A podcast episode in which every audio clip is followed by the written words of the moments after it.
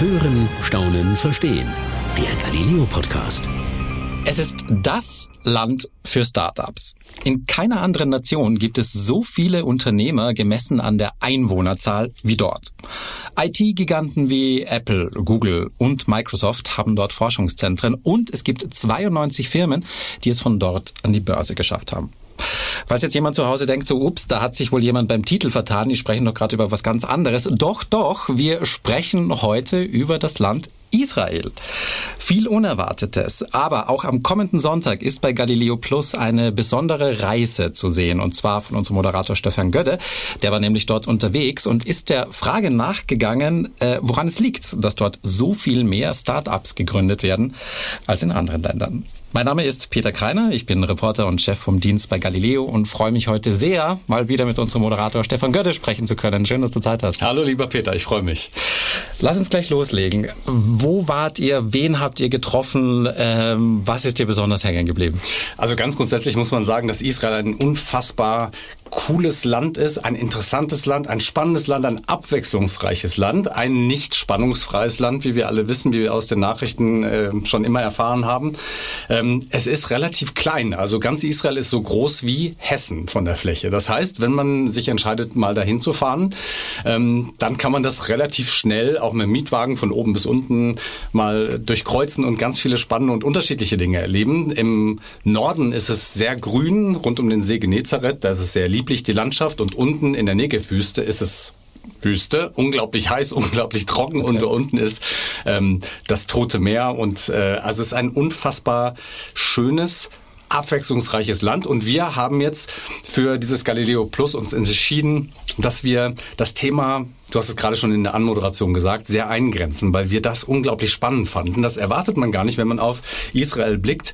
Ähm, wir denken alle, die ganzen Startups kommen aus dem Silicon Valley, Exakt. In Amerika. Darauf habe ich ja angespielt genau. quasi. Das war ja so ein bisschen der Gedanke dahinter. Genau, aber dass das in Israel so, dass das die Startup Nation Nummer eins in der ganzen Welt ist, das wusste ich vorher auch nicht. Ich glaube, Total das ist unerwartet. vielen Menschen wirklich Total auch äh, unerwartet. eine neue Information. Und wir haben uns mal angeguckt, was sind denn eigentlich, sagen wir mal, die, die Gründe, woran liegt das? Und äh, ich will jetzt nicht zu viel vorwegnehmen, um okay. ehrlich zu sein, weil alle Zuhörerinnen und Zuhörer sollen natürlich auch das schauen. Aber es gibt natürlich so ein paar Elemente. Also da, natürlich muss jeder in diesem Land zum Militär. Also Männer drei Jahre, stimmt, Frauen stimmt, zwei stimmt. Jahre. Und wir haben jetzt auch äh, während unserer Dreharbeiten auch immer wieder gehört, dass auch, weil es ist ja relativ lang, wenn du drei Jahre als Mann zusammen bist in so einer Kompanie, natürlich bilden sich da auch ähm, Freundschaften, Freundschaften Verbindungen. Du teilst was in Extremsituationen im Zweifel. Und diese ganzen Verbindungen, die tragen diese Menschen durch ihr weiteres Berufsleben hinterher weiter.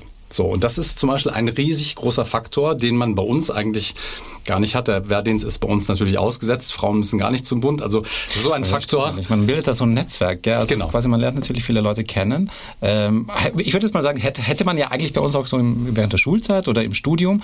Aber es verliert sich ja eher so, so ein bisschen. Aber spannend, klar, das, da, da wächst man zusammen. Also das ist wahrscheinlich für eine Zeit, die schmiedet die Leute zusammen. Genau, und dann gibt's auf der anderen Seite auch für Innovationen zum Beispiel, ähm, ich weiß nicht, ob ihr das kennt, das kennt man in Amerika vor allen Dingen, das heißt Waze, das ist so ein Navigationssystem.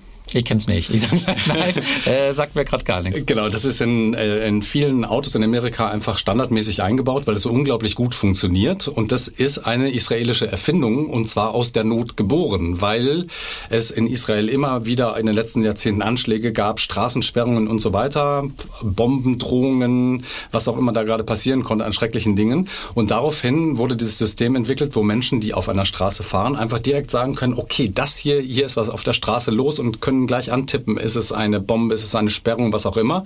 Und das wird an alle anderen, die dieses gleiche System nutzen, sofort in Echtzeit weitergegeben. Das ist also oh, okay. sehr schnell und das ist im Auto, also es ist quasi jetzt oder ist am Smartphone. Ich kann wieder, es gibt beides. Also ah, okay. entweder mhm. richtig als Navi oder es gibt es okay. aber auch als App. Okay. Ähm, Also manchmal, manche Dinge sind auch aus der Not geboren sozusagen. Ja, und ja. dann gibt's auch noch einen großen Faktor. Israel hat, wie ich das eben beschrieben habe, keine Bodenschätze. Es ist ein eigentlich relativ karges Land, Hälfte mhm. ist Wüste. Mhm. Und die müssen einfach daraus was machen. Deswegen haben wir uns zum Beispiel mal angeguckt, ein Startup, was ich unglaublich spannend finde. Ich habe es eben schon erwähnt, das Tote Meer wird, stirbt immer weiter, es wird immer kleiner. Aber spannender Platz. Ich war auch mal im Toten Meer, äh, faszinierender Ort. Also ich Hast du auch da drauf gelegen und ja, Zeitung gelesen? Ja, tatsächlich. Ich habe dieses Foto auch gemacht. Das gehört dazu, finde ich. Wenn man mal da war, äh, der Klassiker. Ich habe auch extra eine Zeitung vor allem mitgenommen, weil man kriegt ja vor Ort schwer eine. Ähm, und habe dann auch dieses Foto noch in meinem Fotoalbum, wie ich in diesem Wasser liege, Zeitung lesen. Genau. Und der Salzgehalt wird deswegen immer höher, weil einfach wenig, immer weniger Wasser da ist. Das heißt, in diesem Land Israel ist einfach eine große Wasserknappheit per se da. Es wird sehr viel gestritten um das Wasser.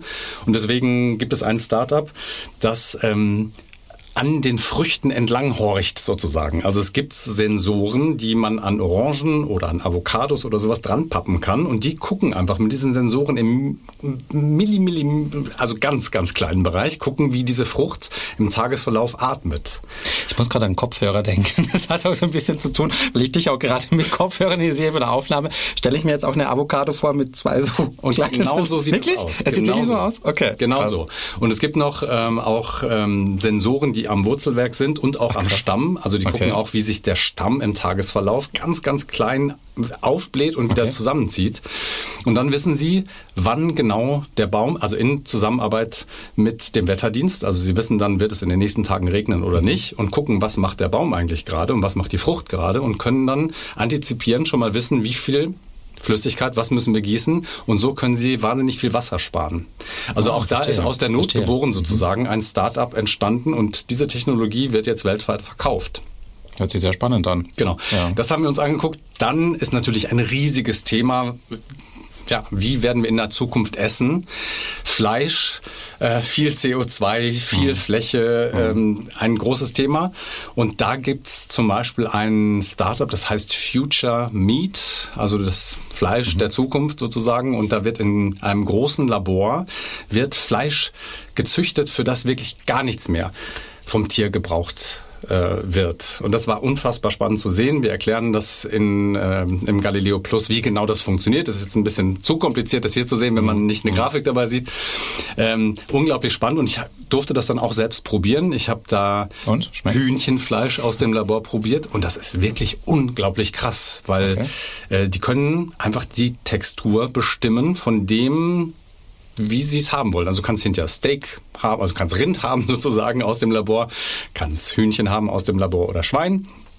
Und äh, ich habe es probiert und es schmeckt wirklich wie Huhn. Und da ist musste kein Tier versterben. Also wenn das wirklich Spannend. die Zukunft unseres Fleisches ist und für mich als ich ich esse gerne Fleisch und ich habe keinen Unterschied mehr festgestellt. Und dann denke ich mir, okay, warum muss ein Tier dafür sterben für meinen Genuss? Also wenn das ja, ja, auch ja, ohne Tierleid geht, ähm, dann bitteschön, her damit. Also was ich ja immer sehr spannend finde bei Startups ist ja auch so ein bisschen, ich sage mal, der Schritt, die Idee zu haben, ist so der erste Schritt, wo ich sage, jeder hat mal eine gute Idee, wo man sich denkt, so ja, das wäre jetzt ja hier irgendwie der der Knaller. Damit mache ich jetzt irgendwie keine Ahnung Millionen oder verändere die Welt oder wie auch immer. Aber das Schwierige beginnt meines Erachtens nach ja immer erst danach. Wie geht man es an? Wie beginnt man es? Und vor allem dann noch das Allerschwierigste, das auch durchzuziehen und es so weit zu bringen, dass es wirklich zu einem Produkt wird, was irgendwie allen hilft und allen macht. Äh, deswegen jetzt habe äh, versuche ich jetzt so ein bisschen auf die Kernfrage auch zurückzukommen. Mhm. Wenn man jetzt sagen würde, okay, ich glaube, Ideen gibt es wahrscheinlich überall auf der Welt. Warum ist es dann jetzt zum Beispiel deiner Ansicht nach in Israel ich will jetzt nicht sagen einfacher, aber warum machen es dort so viele Menschen viel mehr als jetzt im Vergleich zu Deutschland? Also es gibt drei Faktoren. Erstmal ist die Bildung unglaublich gut dort. Okay. okay. Zweitens, der Staat Israel nimmt unglaublich viel Geld in die Hand, um solche Startups zu unterstützen. Und da wird auch viel mehr Geld reingeballert als bei uns. Und ähm, im Grunde genommen ist man auch risikoaffiner. Das ist auch ein Hauptgrund, so wie in Amerika vielleicht. Mhm. mhm. Das Scheitern ist im Grunde genommen irgendwie eingepreist. Mhm. Und wenn es dann funktioniert, mhm. dann funktioniert es richtig. So. Mhm. Ähm, ich glaube, man ist da ein bisschen mutiger. Ganz generell kann man schon auch sagen, dass in Israel einfach durch die ähm, Konfliktsituation, die in diesem Land schon seit Jahrzehnten herrscht, ähm, ähm, muss man kreativer werden und ist vielleicht einfach auch ein bisschen sag mal so ganz. Es bringt einen aber auch voran. Es bringt also, einen voran. Das, das ich glaube, das Mindset ist ganz generell ein anderes. Also okay. wenn du mit den Menschen da sprichst, die Partys in Tel Aviv sind legendär, die Menschen feiern bis zum Get-No. Kann ich bestätigen. Habe ich auch schon erlebt. Und zwar auch, weil es vielleicht irgendwie morgen einen Konflikt ja, geben könnte oder einen Krieg geben könnte. Das, was so, das haben, das, was wir jetzt gerade fühlen, so, ja. jetzt mit der Ukraine, oh, ja, stimmt, stimmt, das haben die dort vor Ort also schon länger. Also der, das Mindset sozusagen ist, glaube ich, ein anderes, ein bisschen risikoaffiner, vielleicht mehr die Chancen nutzen und mehr ähm, ja, wie gesagt, also Israel gibt mehr Geld da rein, risikoaffiner und ja, das, was ähm, aus dem Mangel sozusagen des Landes heraus ähm, sind super Startups ähm, äh, entwickelt worden. Und wir haben, also was mich wirklich unglaublich fasziniert hat, ich hab, wir haben eben schon kurz im Vorgespräch darüber gesprochen, mhm. ähm, es gibt ein Sex-Reversal bei Küken. Also Stimmt. wir wissen das alle, dass, ähm, dass Kükenschreddern ein großes Problem ist. Also bei Eiern, Hühnereiern sind statistisch gesehen 50 Prozent dieser Küken, die da rauskommen, männlich und 50 Prozent weiblich. Mit den männlichen Küken kann die Industrie relativ wenig anfangen, weil sie später keine Eier legen und weil sie auch nicht so richtig viel Fleisch ansetzen. Deswegen gibt es dieses furchtbare Küken, männliche Küken schreddern. Die werden ja einfach dann so getötet. Das ist Gott sei Dank jetzt hier verboten worden. Ähm, und dieses Startup vor Ort hat hat sich das zunutze gemacht, dass manche Reptilien und Vögel ganz grundsätzlich ihr Geschlecht ändern können, wenn die Voraussetzungen der Umwelt anders sind. So, die haben das lustigerweise deswegen rausgefunden, weil der Start-up-Gründer, dessen Oma hatte ihren Hühnerstall und einer ähm, elektrischen Leitung. Und dann haben sie irgendwie festgestellt, hm, wartet mal, da kommen irgendwie, da kommen irgendwie mehr männliche Küken als weibliche raus. Also es muss irgendwas damit zu tun haben. Ja. Und daraus haben sie dann nach sehr vielen Forschungen herausgefunden, dass es wirklich mit Vibrationen und mit einer ganz bestimmten Temperatur möglich ist, das Geschlecht zu verändern von diesen Küken. Und jetzt kommt das Verrückte. Wenn die dann schlüpfen, sind sie die Männer immer noch 100 Prozent genetisch von der DNA her männlich und phänotypisch, also von der Ausprägung, wie sie dann sind als Tier, 100 Prozent weiblich. Und wenn sie dann 100 Prozent weiblich sind, können sie auch Eier legen danach. Das ist wirklich völlig wild. Ich finde das Faszinierende vor allem dadurch, äh, daran auch, dass es ja also ich, äh, andersrum gesagt, ich hätte gewettet, dass das ein genetischer Eingriff mhm. ist, um, um das irgendwie möglich zu machen. Aber es ist ja wirklich nur durch durch, sage ich mal, Einflüsse von außen wirklich. Genau, also da geht es um, nicht um die DNA, ja, da geht es ja. um die RNA und ähm, Sie sagen selber, Sie haben nichts an der, an der Genetik da rumgefuscht und deswegen ist das natürlich auch ein super Beispiel dafür, wie man mit Innovationskraft ein großes Problem der, des Tierreiches und der Menschheit dann einfach dadurch lösen kann, wenn man was herausfindet. Und die verkaufen das jetzt auch bald in die ganze Welt. Und solche Dinge haben wir da gefilmt. Und deswegen kann ich jedem nur empfehlen, diesen Film am Sonntag zu sehen, 19.05 Uhr, Galileo Plus. So, das könnte jetzt natürlich ein schönes Schlusswort sein, ist es aber nicht. Nee. Denn ähm, ähm, ich weiß es ja, vielleicht wissen es nicht alle beim Zuhören, es war ja nicht deine erste Reise nach, nach Israel in dieses Land. Du hast ja vor einigen Jahren auch ein, ein Buch veröffentlicht mhm. äh, mit ganz vielen persönlichen Erlebnissen von dir. Ähm, daher jetzt mal die Frage, wenn du jetzt ich vermute mal, es war nicht deine zweite Reise, du warst schon öfter dort. Ich habe den Eindruck, dieses Land hat dann Faszination nicht verloren für dich, trotz deiner vielen Reisen dorthin. Nee, ganz im Gegenteil. Immer, wenn ich da bin, entdecke ich was Neues und es ist wirklich so ein spannendes Land, dass ich jedem nur empfehlen kann, da mal hinzureisen. Ich war in meinem Leben, glaube ich, 30 oder 35 Mal da wow, in den letzten okay. Jahrzehnten. Das, bin das schon, ist oft, ja. Ich bin schon alt. da, hat man, da hat man viel Zeit zu reisen. Nein, ich würde sagen, du hast viel Zeit, um da hinzufahren. So. ähm, und das, also meine, meine Initialzündung sozusagen war, dass ich als Jugendlicher in einem amerikanischen Feriencamp war. Da konnte man Camp Counselor sein. Also okay. dann okay. in so einem Feriencamp ähm, junge Menschen begleiten, einen Sommer lang, drei Monate lang. Und da musstest du am Anfang ankreuzen, möchtest du mit jeder religiösen Strömung arbeiten? Da habe ich gesagt, na klar. Und dann war ich in einem jüdischen Camp und habe ganz viele Menschen aus Israel da kennengelernt, habe die dann ah, später besucht in Israel und so hat sich das dann entwickelt. Ähm, und du hast es eben schon gesagt, ich durfte 2018 ein Buch veröffentlichen bei Polyglot und das heißt Nice to Meet You Jerusalem. Ich darf jetzt, glaube ich, hier einfach nur so schamlos Werbung dafür machen, weil Fälle. ich keinen Cent daran verdiene, sondern alles spende und zwar an die Dormitio Abtei. Das sind deutsche Benediktiner auf dem Zionsberg in Jerusalem. Die machen eine super Arbeit und jeder, der, der an die Tür klopft, egal ob Christ oder Muslim oder Jude, ähm, dem wird geholfen. Also an die geht das Geld. Jeder, jeder, der das Buch kauft, tut auch gleichzeitig noch was Gutes. Ich habe ähm, in diesem Buch das ist jetzt keine Reiseführer im klassischen Sinne. Also ich möchte nicht alles abbilden, dass man irgendwie jeden Stein umdreht und dann weiß, was da drin ist. Es sind meine persönlichen Geschichten. Und mir ist ganz besonders wichtig, dass du die Menschen auch treffen kannst, die ich da drin beschreibe. Also jeder, der hier drin beschrieben ist, ist auch noch vor Ort da und freut sich auf den Besuch. Und ähm, das sind aber auch wirklich sehr spannende, spannende Menschen Geschichten drin. Ich, ich habe ein paar ein bisschen ein bisschen reingeguckt. Ähm, das äh, also lohnt sich absolut zu lesen und ich würde es auch total unterstreichen, um ehrlich zu sein, wie du gerade auch meintest, es ist zwar kein Klass Reiseführer im klassischen Sinn, aber es gibt einem echt so Tipps. Ich habe wirklich bei allen, was ich gesehen habe, wo ich mir dachte so, boah, wenn ich jetzt mal irgendwann es mal wieder nach Jerusalem schaffe, das würde ich mir auch anschauen. Und das würde ich auch nochmal sehen. Und da würde ich auch gerne nochmal hin. Und das hört sich echt, echt, echt spannend an. Was ist dir denn besonders hängen geblieben? Oh, also die Frage ist jetzt so formuliert, dass ich es ganz schnell beantworten kann. Hängen geblieben unter meiner Haut ist das älteste Tattoo der Welt. Das befindet sich unter meinem linken, unter meiner linken Achsel ungefähr. Man könnte meinen, wir haben das abgesprochen, aber haben, wir haben es nicht abgesprochen. Haben wir nicht, genau. Also unter meinem Bizeps links, da, also wo es ganz besonders wehtut, wenn man sich da reinkneift, genau da habe ich mir ein Tattoo ich, stechen ich, lassen. Ich habe ich hab kein Tattoo, ich habe keine Vorstellung, wie es, äh, wie, wie schmerzhaft das wirklich ist. Ich weiß, ich glaube, ich bin einer der sehr wenigen Menschen da draußen, die das nicht haben. Aber ich habe es irgendwie nie, nie über mich. Aber falls du, falls du dich mal dazu entscheiden solltest, dann nimm bitte dieses älteste Tattoo der Welt. Es ist deswegen das älteste Tattoo, weil die Tattoo-Tradition die älteste der Welt ist. Seit dem Jahr 1300, also seit mehr als 700 Jahren, gibt es eine Familie, die heißt eine Rasuk mit Nachnamen. Und die tätowieren Pilgern oder Besuchern ähm, ja, christliche Zeichen. Äh, also im Grunde genommen können sie dir alles tätowieren, aber das, wofür sie weltweit berühmt sind, sind ihre christlichen Pilger-Tattoos.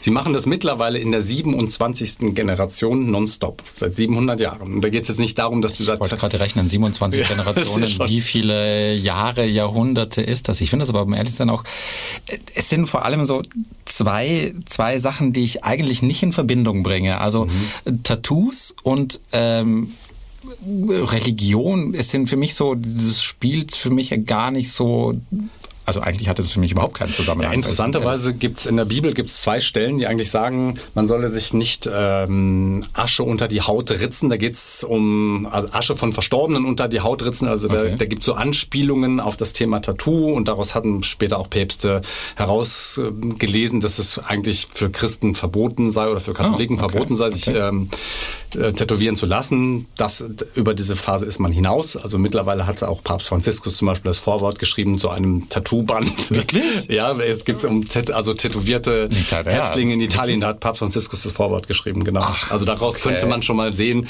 ableiten, dass es jetzt nicht mehr ganz so Krass. streng gehandhabt wird. Und die Genese dessen ist übrigens auch ganz lustig, äh, nicht eben nicht lustig, sozusagen, wie es passiert ist, dass es äh, Tattoos überhaupt gibt.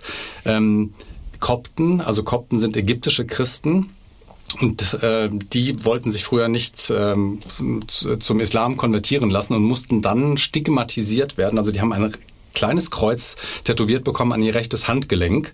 Und das mhm. war im Grunde genommen eine Stigmatisierung, damit sie dann als erkennbar Christen sind, erkennbar waren. Mhm. Später haben sie das dann selbst umgemodelt und dann war es sozusagen als Eintrittskarte in ihre Kirchen, haben sie ihr rechtes Handgelenk gezeigt und dann ihr kleines äh, mhm. tätowiertes Tattoo gezeigt.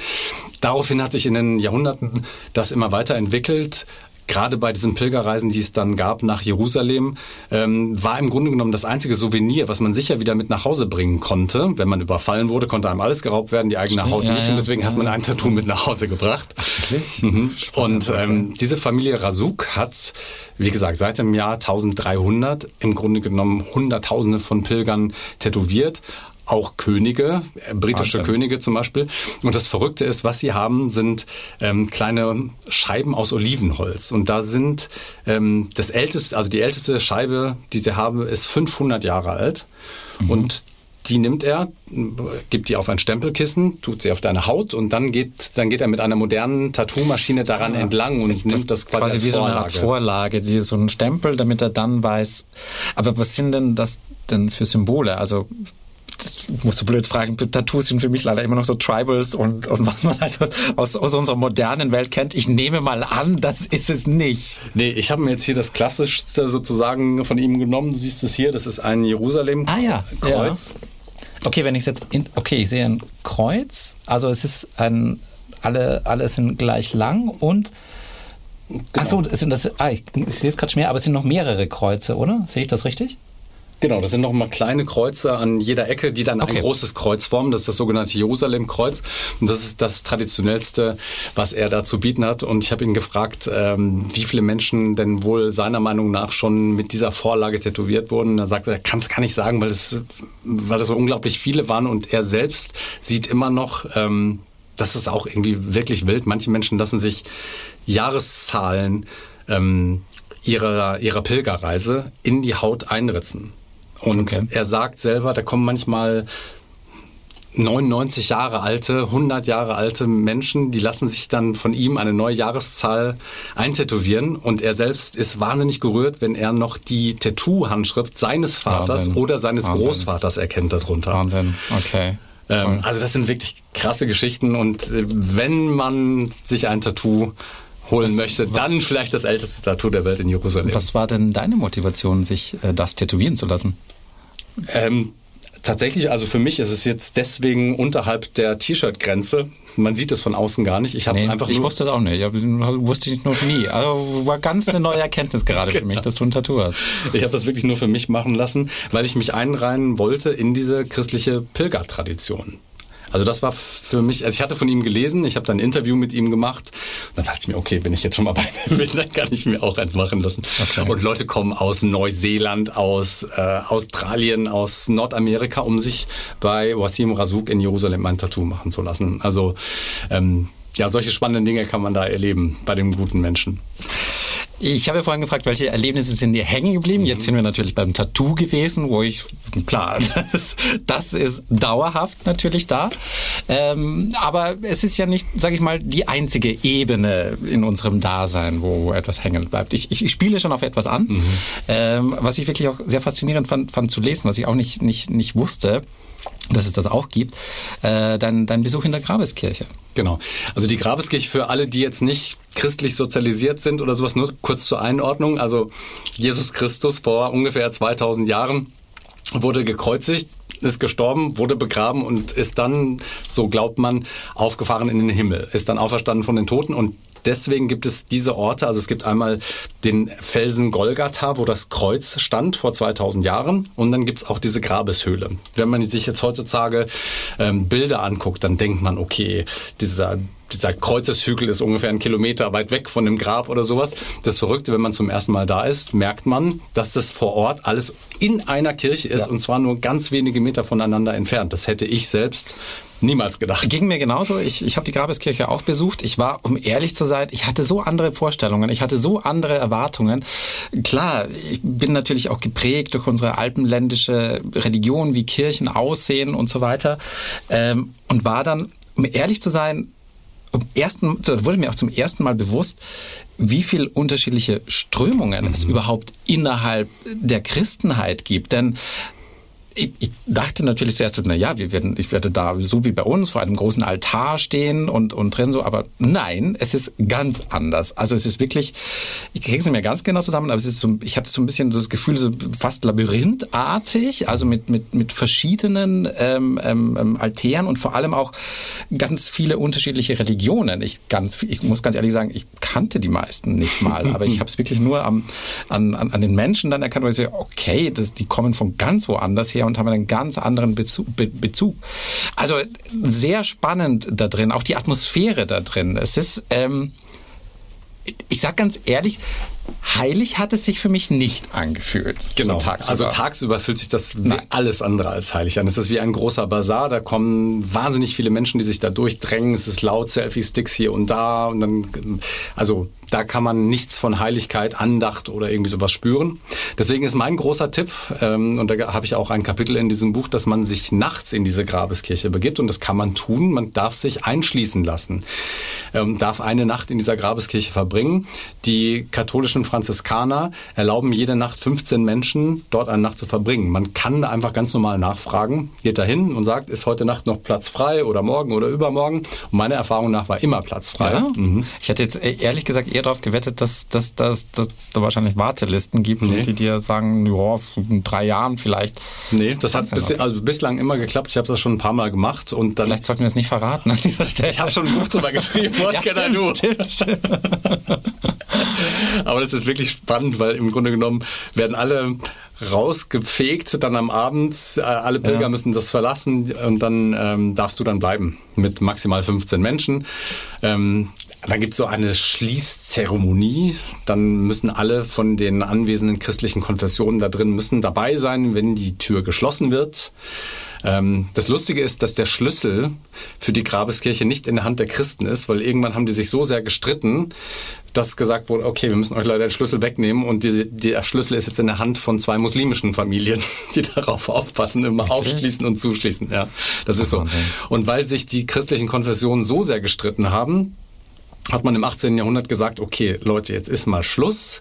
Wir machen einen Status quo. Jetzt wird nicht mehr hier rumgeredet und nicht mehr gestritten. Der Status quo bedeutet, es bleibt jetzt exakt alles so, wie es ist, was dazu führt, dass vorne im Hauptportal der Grabeskirche oben zum Beispiel eine kleine Leiter steht, eine Holzleiter, mhm. und die darf nicht bewegt werden. Also nichts darf verändert werden, außer dass alle zustimmen. Führt auch übrigens dazu, dass während der Sommerzeit eine andere Zeit da drin ist, weil die nicht mal ihre Uhren umstellen dürfen. Also nichts darf verändert werden von diesem Status quo. Ähm, und, okay, Wahnsinn. Und dann, äh, also man merkt schon, wie sehr spannungsgeladen das da drin ist. Und jeder Zentimeter wirklich innerhalb der Grabeskirche ist einer der christlichen Konfessionen zugeordnet. Das heißt also zum Beispiel der Golgatha-Hügel gehört den griechisch-orthodoxen, und die, auch nur die, dürfen da putzen. Putzen ist keine lästige Pflicht, sondern ein großes Privileg an so einem Ort. Also die dürfen da putzen. Ähm, dann gibt's eine, eine Kapelle, die nur den Katholiken gehört. Dann gibt's eine, die den syrisch-orthodoxen, den Armeniern gehört und so weiter und so fort. Also es ist alles ganz haargenau in jeder Sekunde für jeden Zentimeter geklärt, wann wer wo was machen darf. Und das Verrückte ist, dass die nachts, weil es, wie du eben schon beschrieben hast, tagsüber sind so mhm. unfassbar viele Menschen da. Mhm. Ähm, können die im Grunde genommen tagsüber gar nicht ihre Liturgien feiern. Das heißt, diese ganzen Liturgien finden mitten in der Nacht statt. Also die Tür wird geschlossen erstmal, dann passiert erstmal ein bisschen nichts, dann wird ein bisschen aufgeräumt und Wachs weggekratzt mhm. und so, mhm. Öllampen aufgefüllt, dann ist erstmal ein bisschen Ruhe, vielleicht eine Stunde und dann gegen Mitternacht auf einmal geht eine Glocke und okay. dann beginnen nachts die ganzen Liturgien eine nach der anderen. Dann der kommen, verschiedenen äh, genau. Religionen. Dann kommen die griechisch-orthodoxen aus ihrem angrenzenden Kloster und haben riesige Roben an und singen herzzerreißend eine Stunde lang und du darfst daneben stehen und zugucken. Dann sind oh. die weg, dann kommen die Armenier, haben einen großen schwarzen Hut auf, eine riesige, einer hat eine riesige Goldkrone und so. Also Wahnsinn. wirklich unglaublich spannend. Dann kommen die Franziskaner, die dann nachts um drei da singen gregorianische Gesänge. Ähm, und das mitzubekommen. Auch wie spannend das zu sehen. Also Total. Meine, wie spannend zu sehen, wie die unterschiedlichen ähm, ähm, ähm Religionen, also ich glaube, das gibt es wohl an keinem anderen Ort der Welt, oder? Genau. Und das ist und im Grunde genommen weiß auch niemand, dass die das jede Nacht da machen. Und sie würden es auch Absolut machen, nicht. ohne dass wir dann zugucken, falls wir dann ja. ähm, dabei sein dürfen. Das wird die jede Nacht gemacht? Jede Nacht. Genau. Das ganze Jahr, auch Silvester. Okay, ja. Silvester. ja, ich verstehe schon, die Frage ist vielleicht ein bisschen ja, so, so, aus unserer Sicht. Okay. Genau, also das, Sie sind die Hüter der heiligen Städten, machen das immer, machen das mit Inbrunst. Ähm, es gibt auch einen Armenier, der auch immer ganz genau aufschreibt in einem großen Buch, wo was falsch gelaufen ist. Also wer irgendwie einen Übertritt gemacht hat, die Religion hat das und das hier Wirklich? gemacht. Ja, natürlich. Okay. Das gibt es seit Jahrhunderten da drin. Ein unglaublich spannender Ort, den man tagsüber in einer völlig anderen Stimmung erlebt, als wenn man nachts da ist. Ich persönlich würde behaupten, dass dieser Ort erst nachts seine wirkliche Würde zurückbekommt. Und auch, das, wo man das spürt, was ja über die vielen Jahrtausende Geschichte, die da, die da liegen, wirklich. Wahnsinn. Genau. Oh ja, und du siehst dann auch, zum Beispiel kannst du nachts ähm, in die Grabeshöhle sozusagen rein, also in das mhm. Grab selbst, wo du tagsüber sag mal, fünf Sekunden Zeit hast, bevor du da wieder rausgeklopft wirst. Und da kannst du eine ganze Stunde darin verbringen. Ähm, und das ist eine ganz andere Stimmung und das ist, kann ich nur jedem empfehlen. Toll. Tut es. Reist nach Jerusalem und geht in die Grabeskirche. Und grüßt mir den Bruder Sinischa. Das ist ein Kroate, der ist der Sakristan bei den Franziskanern. Also den muss man auch fragen, ob man bleiben darf. Das ist okay. ein unglaublich herzlicher Mensch. Also richtet ihm bitte schöne Grüße von mir aus. Darf da jeder rein, egal welche Religion ja. dabei sein? Mhm. Wirklich? Ja, die fragen. Also die fragen nicht. Ah, oh, spannend. Okay. Genau. Okay, toll. Na gut, dann habe ich auch noch die Chance. Ich bin protestantisch erzogen worden, deswegen hätte ich jetzt natürlich so ein bisschen so, uh, keine Ahnung, äh, weiß ich nicht, aber... Ähm, Nein, das ist, äh, das ist wirklich offen für alle und ähm, okay. Mach das beim nächsten Mal. Spannend. Ja, auf alle Fälle. Was ich vielleicht nicht machen würde, sage ich ganz ehrlich, weil ich ein bisschen klaustrophobisch bin, nicht gerne ähm, ähm, unterirdisch mich aufhalte. Ich sage ganz ehrlich, ich fühle mich sogar in Autobahntunneln nicht wirklich wohl. Allein diese Vorstellungen, da ganz viele Tonnen Gestein über mir zu haben, löst in mir ein bisschen Beklemmungen aus. Ähm, deswegen würde ich äh, das, du weißt, worauf ich anspiele, mhm. wahrscheinlich nicht machen. Doch, ah, mach es. Mach Doch? es einfach. Na klar. Okay. Also äh, die Rede ist vom Hiskia-Tunnel. Das ist ein Tunnel in ein bisschen außerhalb der, der alten Stadtmauern von Jerusalem. Das heißt City of David heißt dieser Bereich. ist nur wenige Meter von der Klagemauer entfernt. Das kann man zu Fuß machen. Da ist man in fünf Minuten da. Und dieser Ort ist die Wiege sozusagen von Jerusalem. Früher war das sozusagen der Kern, die Keimzelle von Jerusalem ist heutzutage. Ist das die Altstadt? Also ich erinnere mich quasi noch an, an wirklich diesen, ähm, diesen Altstadtbereich. Genau, der ist heute von einer großen Mauer genau, umgeben. Aber genau, das, was genau. ich jetzt meine, ist die City of David. Die ist ein bisschen außerhalb dieser alten Stadtmauern, ah, die man okay. jetzt heute Ach, sieht. Und das ist der eigentliche Kern von genau, Jerusalem? Ah, genau, das war früher, da, da ist Jerusalem geboren sozusagen. Ah, das ist okay. der älteste Teil. Und da gibt es die Gichon-Quelle, das ist die älteste ganzjährige Süßwasserquelle der Stadt und deswegen musste die geschützt werden. Und weil früher die Assyrer ankamen und äh, Jerusalem überfallen wurden, wollten und man diese Quelle schützen musste, hat König Hiskia gesagt, okay, wir müssen das jetzt unterirdisch eine Leitung bauen, um die zu schützen. Und dann haben sie einen Tunnel gegraben und zwar vor, und jetzt kommt es, 2700 Jahren. Also wir haben eben beim Tattoo darüber geredet, dass die das seit 700 Jahren machen, aber 2700 Jahre ist eine für das mich sind so Zahlen, die die kann man sich gar nicht mehr so wirklich vorstellen. Das ist so, oder? Ey, pff ich weiß ja schon nicht mal mehr, was ich letzte Woche gemacht habe. So, und jetzt nochmal, also so Zahlendimensionen, die sind wirklich, äh, eigentlich, da, da hat man keine Chance mehr, sich das noch irgendwie zu vergegenwärtigen. Genau, und deswegen musste vor 2700 Jahren hat man versucht, diesen Tunnel zu graben. Das Verrückte, man hat den nicht einfach von A nach B gegraben, sondern man hat an beiden Enden angefangen und hat sich dann in der Mitte, also 533 Meter zwischen A und B, und hat sich in der Mitte unterhalb der Erde irgendwie getroffen. Forscher sind sich heute immer noch unsicher, wie die das überhaupt geschafft haben. Also ob die das mit Klopfsignalen von oben gemacht haben, wie auch immer die navigiert haben. Sie haben sich in der Mitte unten getroffen. Und zwar gibt es ein Schild, was man gefunden hat, unten drin und da steht drauf, genau hier, Hacke an Hacke, sozusagen war der Durchbruch und hier haben wir uns getroffen und es hat geklappt und großer Jubel. So, also es ist äh, vor 2700 Jahren. Genau. Also das, äh, wenn man mich heute hinstellen würde und sagt, probiert das mal, ich glaube nicht, dass ich das schaffen würde, sage ich ganz ehrlich. Ganz genau. Und du kannst heute durch diese alte durch diesen alten Tunnel gehen und durch den fließt auch noch diese Quelle. Die ist noch gar nicht versiegt, also die, die ist nach wie vor? auch nach wie vor da. Und du, wenn du da durchgehst, ich sag mal, ich bin jetzt 1,86 groß, bei mir geht die so bis zum Hälfte des Oberschenkels an der tiefsten Stelle. Also man muss schon entweder nimmt man eine Badehose mit oder kann die Hose ein bisschen hochkrempeln und man geht halt dadurch durch kaltes Wasser. Äh, und es ist da drin ich habe eben gesagt 533 Meter. Wenn man mhm. langsam geht, also Sie sagen so ungefähr 40 Minuten. Für 500 Meter? Naja, ist es ist, ähm, sag mal, 60 Zentimeter breit an der engsten Stelle und vielleicht okay, so ein Meter, hm, ich weiß nicht genau. Okay, das ist ja eng. Hört sich, also hört sehr. sehr engend an. Ist jetzt nicht so der Ort, wo ich sagen würde, so, oh. Und jetzt kommt's, es ist stockfinster. Und es das geht, auch noch. Natürlich. Mhm. Es ist, äh, du musst, äh, also entweder nimmst du eine Taschenlampe mit oder nimmst dein Handylicht mit. Es gibt aber ich, ich sage mal ganz blöd, ja, kein Notausgang, es gibt kein Handysignal, falls du dich verirrst oder sowas. Und als ich beim ersten Mal, also nicht verirrst, aber falls ich wollte gerade fragen, man kann sich auch noch verirren, oh mein Gott. Nein, okay. entschuldige. Also, aber falls dir irgendwas passiert oder sowas, ja, kannst du niemanden um Hilfe rufen. Als ich zum ersten Mal da war, das war äh, außerhalb der Hochsaison, da war ich wirklich der Einzige, der da durchgegangen ist. Es war stockfinster, es war kalt, kaltes Wasser an den Füßen und ich bin da alleine durch und dachte mir so, uh, wann kommt denn da der Ausgang mal wieder? Alleine ist es schon ein bisschen spooky, muss ich zugeben. Mhm, das kann ich mir vorstellen. Aber ja. wenn man das mit mehreren macht, ist das ein wirklich großartiges Abenteuer. Ja, ich überlege noch.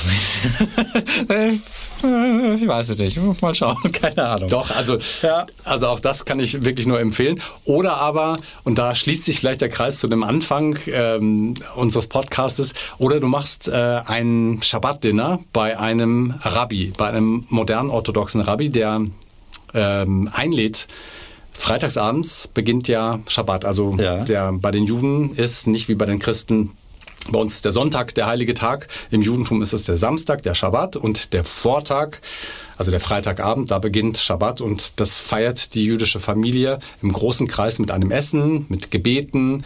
Ähm, und du kannst bei so einem ja, schon, ist schon eine kleine liturgische Feier, mhm. das, was die da machen und zusammen im großen Familienkreis essen, beten, zusammensitzen. Und das hört sich auch nach einer häuslichen Atmosphäre an. Also total. Du bist okay. bei denen zu Hause. Ach, Wahnsinn, okay.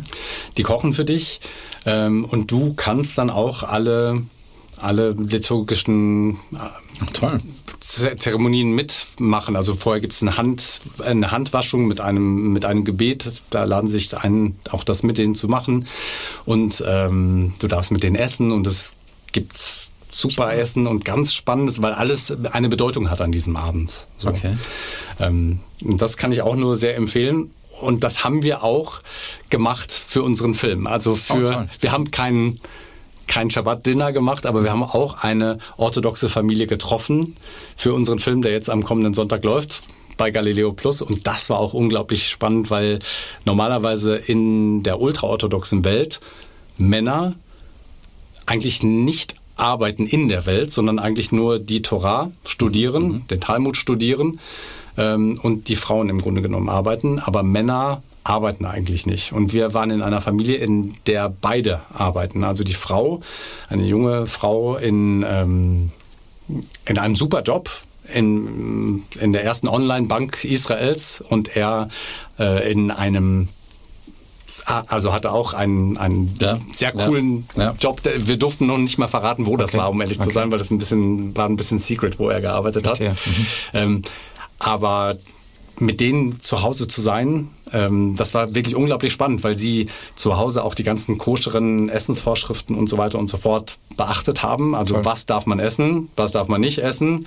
Ähm, und haben aber gleichzeitig dann auch diesen Job in der Welt und dieses Spannungsfeld zu sehen. Also wie funktioniert Israel auf dieser religiösen Ebene? Wie funktioniert das auf der wirtschaftlichen Ebene? Welche Rolle spielen die Startups und so weiter und so fort? Unglaublich spannend und ich hoffe, dass wir diesen Spirit, den wir da gespürt haben und auch die Probleme, die es im Land gibt, dass wir das alles in diesem Film äh, Inside Israel gut zusammengefasst haben. Also unbedingt einschalten. Ähm, ich schaue sowieso zu, auf alle Fälle. Ähm, ich spekuliere, also ich denke gerade auch so, wann könnte ich mal wieder nach Israel reisen? Das ist wirklich, wirklich tolle, spannende Tipps. Ich vermute jetzt auch mal, es wird wahrscheinlich auch nicht deine letzte Reise dorthin gewesen sein. Nee, auf gar keinen Fall. Also ich ähm, hoffe, dass ich bald wieder da sein kann. Ich habe jetzt gesehen, natürlich nach Corona, weil ich während Corona kein einziges Mal logischerweise mhm. da sein konnte, wie sehr mir auch das Land und die Menschen da gefehlt haben. Ähm, und deswegen, also ich, ich bin bald wieder da. Schön zu hören ähm, und vielen Dank für die, für, die, für die ganzen tollen Geschichten und Erfahrungen, die du hier mit uns geteilt hast. Äh, das macht wirklich total Lust, zum einen den Film natürlich zu sehen und zum anderen auch mal dieses Land zu besuchen. Vielen, vielen Dank, dass ich hier sein durfte. Nochmal der Reminder, am Sonntag, 29. Mai, Galileo Plus Inside Israel. Das war's für heute beim Galileo Podcast. Mehr von Galileo gibt's auf Galileo TV, in unserem YouTube-Kanal und natürlich täglich um 19.05 Uhr auf Pro 7.